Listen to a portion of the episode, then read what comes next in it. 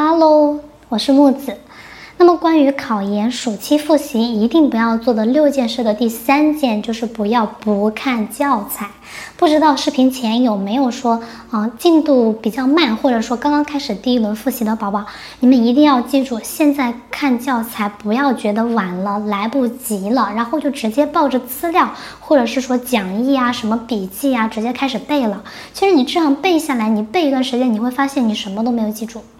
或者是说，你记住的都是一些零散的知识点，你是没法做题的。因为到了后期做题，很多题目你是需要去拓展，根据自己的理解去进行一些深入的阐述的。这个时候，像往年我们很多学生在模拟考试的时候，就会跟学姐反馈说：“哎，学姐，这个题我只能够写出大框架，可不可以？”或者是说：“啊，这个题呢，我写出来的表达都是非常口语化的。”关于书本上那些比较专业化的语料，我积累的不够。哎，其实这个都可以。如果是说在不看教材，都可以在后续的一个做题中能够体现出来，你学的是不扎实的。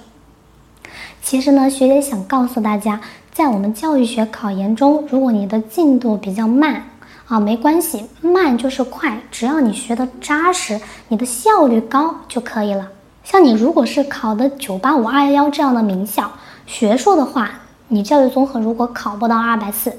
专硕的话，你如果说专业课考不到一百二三，其实是会很拖你总分的后腿的。但是你光靠背资料，你是绝对考不到这样的高分的。这样的高分都是通过吃透教材、日积月累得来的。所以说，木子学姐在这里提醒各位宝宝，现阶段的一个复习呢，一定要以教材为主。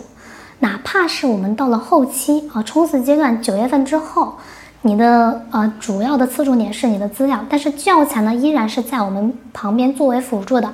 但凡你发现哪一个知识点你掌握的不够透彻，理解的不够深入的时候，你就要去返回到教材上，继续把你这个对于你来说比较难的一个知识点去把它去再看几遍。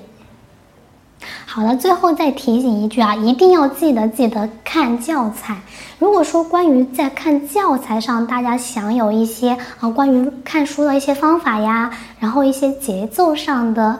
节奏和安排上的一些想法，想跟学姐来交流的话呢，欢迎大家找我。好，